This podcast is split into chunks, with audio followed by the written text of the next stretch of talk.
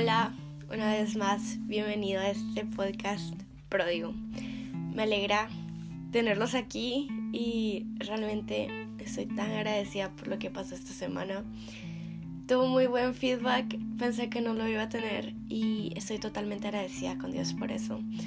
Así que espero que este, este episodio te sirva mucho, que sea de bendición para tu vida y que realmente podamos tener esta conversación. Tal vez tú contestando ahí si quieres. y que realmente sea como cuando tenés una conversación con una amiga. Quiero que sea así, que yo sea tu amiga y podamos tener esa conversación juntos o juntas. Así que agarra un snack, agarra tu café, si vas en la mañana, si tomas café en la noche, es raro. o tu té o cualquier cosa, si vas caminando o como hago yo, que muchas veces estoy en la escuela y me gusta estar escuchando podcasts, podcasts o estoy en el gym o algo así. Espero que también puedas disfrutarlo y sí, empezamos.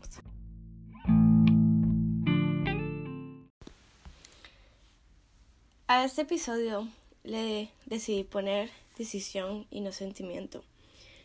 Y es porque ¿cuántas veces no hemos escuchado que Dios es amor? Es más, en la Biblia lo dice. Y si está en la Biblia, entonces es verdadero. O sea, yo creo todo lo que la palabra de Dios dice. Y aunque a veces me cueste creerlo, aunque a veces tenga muchas dudas, es verdadero. Entonces, aunque es muy verdadero eso, lo confundimos con un amor romántico, o mejor dicho, con un amor de novela, porque en sí el amor de Dios es romántico, pero romántico en otra manera, no romántico en, en telenovela, eso de, ah, un amor dramático. Y realmente confundimos el amor de Dios por algo que es como de telenovela o algo que se basa en sentimientos. Pero el amor que realmente se nos presenta en la Biblia es un amor de sacrificio y de entrega. Eh, o sea, yo sé que esto es un versículo que lo han escuchado personas hasta que no son creyentes. Y es Juan 3:16, porque de tal manera amó Dios al mundo que dio. O sea, en ese, quiero enfocarme en eso, que dio. Entonces, dice que Dios amó al mundo, pero fue por dando, porque dio ese sacrificio, o sea, dio a su hijo. Y entonces es un amor que es que lleva sacrificio. Entonces, como es un amor de sacrificio y de entrega, es un amor que no es de sentimientos. Dios no nos da un amor de sentimientos, sino que Él nos da un amor que es de decisión. Entonces, es decisión y no sentimientos. ¿Cuántas veces no nos hemos alejado de Dios porque lo seguimos por sentimiento y no por decisión? Y ahorita te quiero hablar un poquito sobre lo que me pasa a mí. Yo soy cristiana, o sea, desde, o sea, cristiana por yo serlo desde que tenía nueve años. Conocí de Jesús, creo que a los siete o a los ocho. No, fue, fue como a los seis tal vez. Y fui por primera vez a la iglesia y me encantó pero nunca tuve mi encuentro con Dios hasta que tuve como unos 9, 10 años. Entonces yo decidí seguir a Jesús cuando tuve 9 años. Y fue hasta como mis... a mis 12 por ahí, 12 sí, por ahí, que tuve varios problemas y no sé, o sea, me agarró muy feo y dejé de seguir a Jesús, eh, empecé a ser muy no sé, incrédula sobre lo que pasaba simplemente porque no contestó una oración y pasaron muchas cosas en mi vida que tal vez le podría hacer un episodio completo a eso. Pero bueno. Y pasaron tres años en los que yo estuve muy alejada de Dios. Realmente me alejé completamente de Dios. Di una vuelta de 180 grados de lo que solía ser y me convertí en una persona nefasta. Una persona que totalmente a lo contrario de lo que yo veía en mis planes de pequeña. Entonces sí. Pero fue hace tal vez dos años, sí, dos años, en, los, en, en el cual yo tuve un encuentro otra vez con Dios, volví a sentir la voz de Dios Y, crea, y, y díganme loca, pero yo sentí a Dios hablándome audiblemente. Y, o sea, yo al otro día me deshice de todas las cosas que tenía, o sea, eh, yo era wicana, o sea, una religión muy rara ustedes, por ese vacío que yo también tenía, entonces tenía pentagramas, tenía, tenía cosas muy raras, tenía cristales y eso, entonces yo me deshice de eso. Y, pero me dejé llevar por una emoción y sentimiento. Entonces, a los dos meses ya, ya, ya había vuelto de donde Dios me había sacado, simplemente porque no tomó una decisión de seguir a Dios. Y así pasó. Yo volví a la iglesia, volví a tener ese avivamiento en mi vida, pero al mes me salía otra vez y dejaba de ir a la iglesia y volvía a cometer los mismos pecados y me volví a meter al hoyo donde Dios me había sacado. Y eso fue como por un año, hasta que Dios me confrontó en febrero del año pasado, de 2018. Y me confrontó de una manera que fue como que, ok, wow, Dios, cálmate por favor. porque me dolió, pero a la vez me dio como esperanza porque hay salvación. Y ese fue mi pensamiento, o sea, hay salvación. Y Dios me dio a elegir entre dos caminos y obviamente le elegí el camino de Él. Pero no fue hasta el momento en el que yo decidí amar a Dios.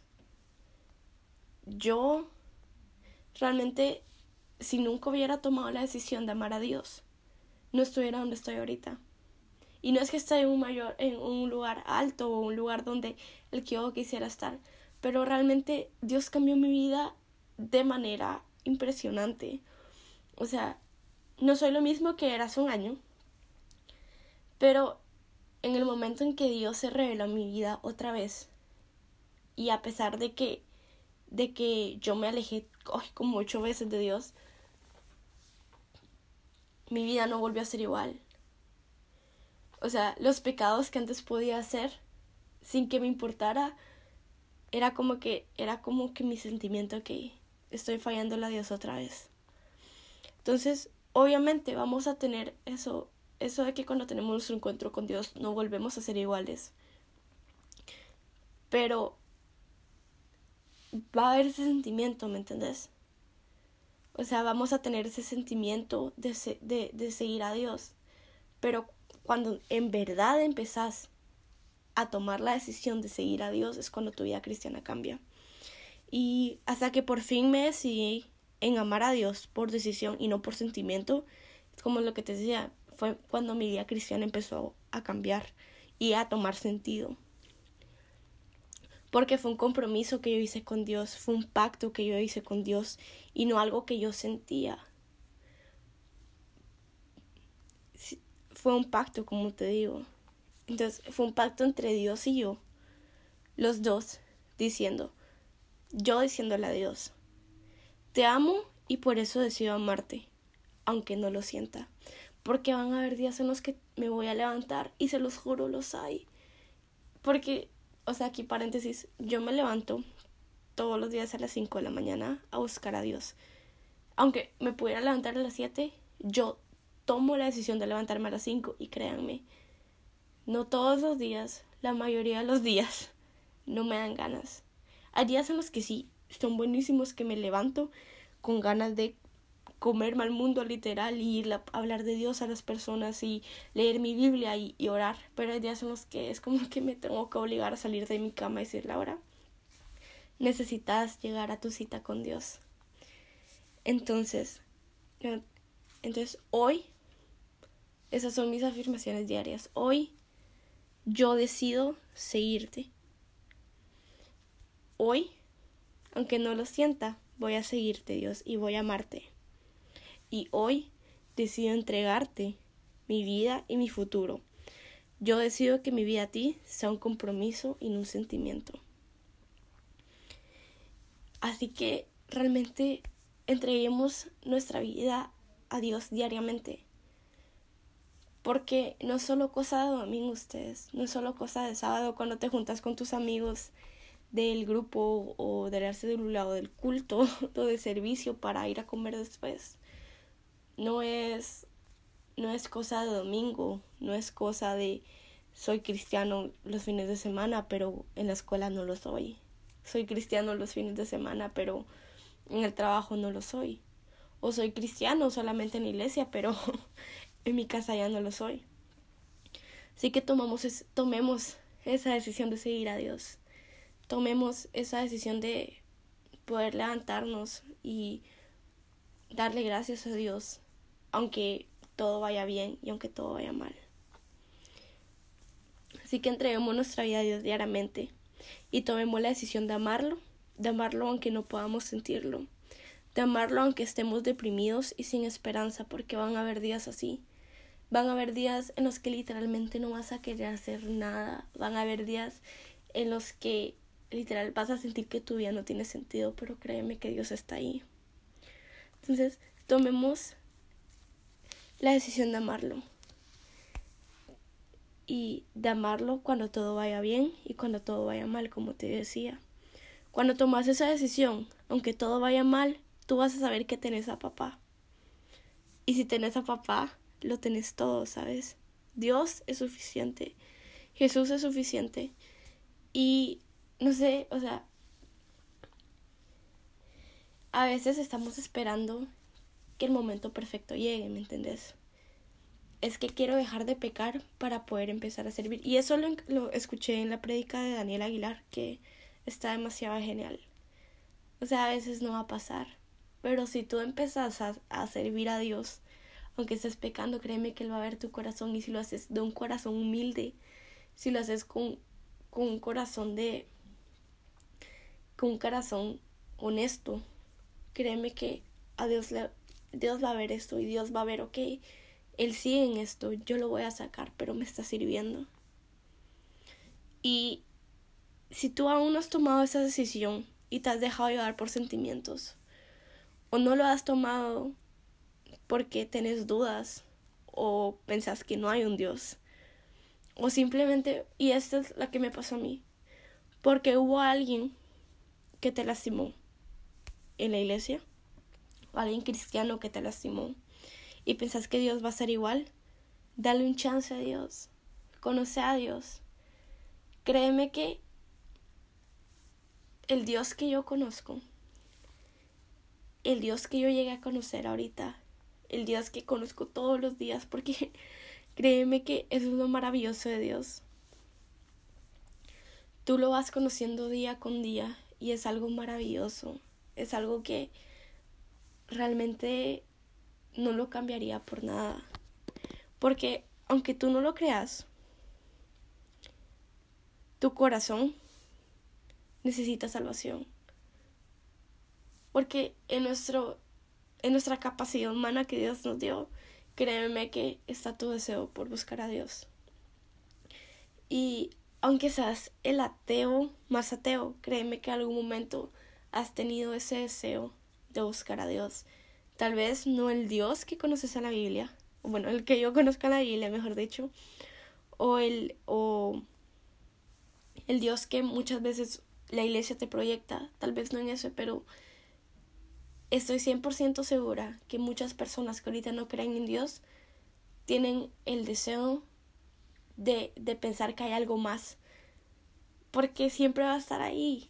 Yo cuando decía no creer en Dios, sino que creía en otras cosas, porque creía en otras cosas, porque en mi corazón estaba el deseo, porque a pesar de la oscuridad, Dios tenía mi corazón, a pesar de la oscuridad que hay en Él, Dios sabe que hay en mí, entonces mi corazón desea salvación. Y la razón por la cual no te sentís, o sea, completamente bien en otros lados es porque tu alma necesita de Dios tu corazón necesita de Dios. Y a veces muchas personas piensan que en la iglesia cristiana manipulamos emociones. Pero créeme que he visto cosas impresionantes delante de mí. Con, con solo decirle a una persona que Dios los ama y en vez de condenarlos, lloran. Y no es porque yo esté manipulando sus sentimientos. Y aunque a veces sí puede pasar así, o sea, obviamente tenemos el ambiente, tenemos luces. Pero yo he estado en lugares donde no han habido luces, donde no ha habido humo, donde no ponen piano atrás. Y con solo decirle a una persona, Dios te ama, empiezan a llorar. Porque su alma tiene ese deseo de salvación. Entonces, eso es para ti. Tú el que tenés duda en este momento. Tú el que estás en duda en que si Dios existe o no. Te voy a decir algo. No sabía de la vida que me estaba perdiendo sin Dios.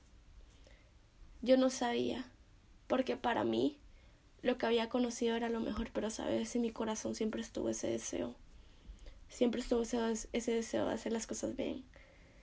Y, como te estaba diciendo, dale chance a Dios, conocer a Dios, preguntarle cosas a Dios. ¿Sabes que Dios ama que le hagan preguntas? porque de esa manera lo podemos conocer. O sea, literal, en mi Biblia el color verde es para hacer preguntas, o sea, el lapicero verde.